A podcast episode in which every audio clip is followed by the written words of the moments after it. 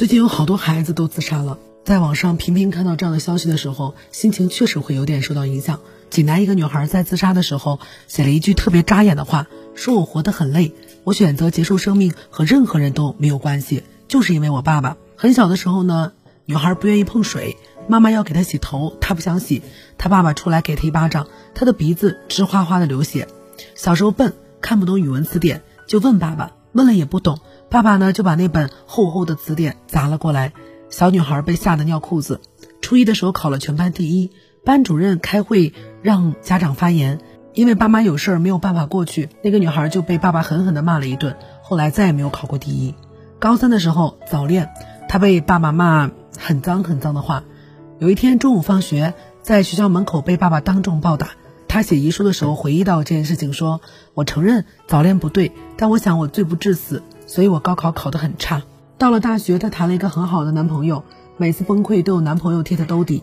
但是这场恋爱谈了两年半，她也隐瞒了两年半，最后她自杀了。刚看到这件事的时候，会觉得她内心一定有无法放下的恨意，在她临死那一刻迸发。平时对父亲就两个字：恐惧。反正要离开这个世界了，一定得告诉你，我离开世界是因为你。虽然说的是爸爸仍然很爱我，但是仍然希望爸爸感到愧疚吧。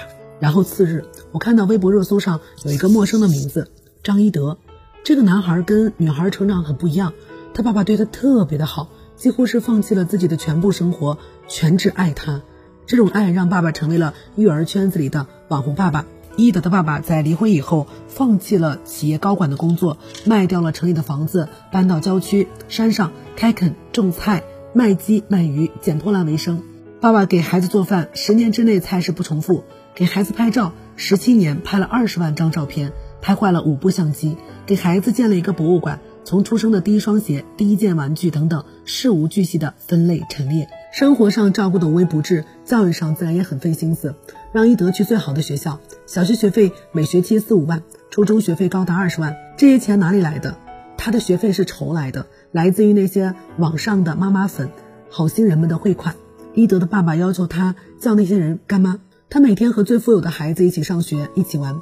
但是爸爸要求他去同学家玩的时候带废品回来卖钱。张一德很优秀，他考到了美国去读书，结果在十九岁的时候什么话都没有留下，直接自杀。自杀之后，这份一直都被围观的爱在网上引起了巨大的争议。我觉得这些小孩真的活得太累了，要么是活在恐惧之中，要么是活在高期待之中。一德的爸爸，很多人都分析说太爱吹牛了。他给孩子爱是没有缝隙的，也是没有尊重的，都是自己一腔热血的表演。那么这样的孩子，在关系当中，怎么会对生活充满期待和热情呢？他们估计都想死透了。我最近看了一本书，那本书里面讲到这样一个事情，说是有一个妈妈呢，她拉自己的大女儿过来看心理医生，说医生啊，我们家大女儿想自杀。然后医生说，那你不应该给我看你的大女儿。他妈说，那应该看谁？医生说：“你要给我看一下你家里的其他人。”后来就发现，这家人当中有一个一辈子都得不到父亲认可的爸爸，所以爸爸只会工作，几乎就不会管家里的事情，就是特别想获得父亲的认可。家里还有一个临近崩溃的、压力很大的丧偶式育儿的妈妈。这个大女儿特别希望得到妈妈的认可，所以会尽力的表现自己，但是被妈妈赋予厚望的却是家里的二儿子，所以二儿子骄傲又自大。家里还有个小女儿，小女儿费尽心机想让所有的人和好，但是做不到，很无力。这样的一个家庭当中，大女儿觉得存在感太弱，所以就想着干脆死了算了。这个小故事告诉我们，其实，在每一个濒临崩溃的人的生活当中，是有无数条线在牵着他，他的每个决定背后都有层层的原因和其他的相关人。我们该看的不是他，而是相关人。比如说，张一德的妈妈是什么样子？他跟爸爸的关系如何？是什么造成了现在这个决定？那个女孩的妈妈呢？为什么也像隐形人一样？她家里有其他的兄弟姐妹吗？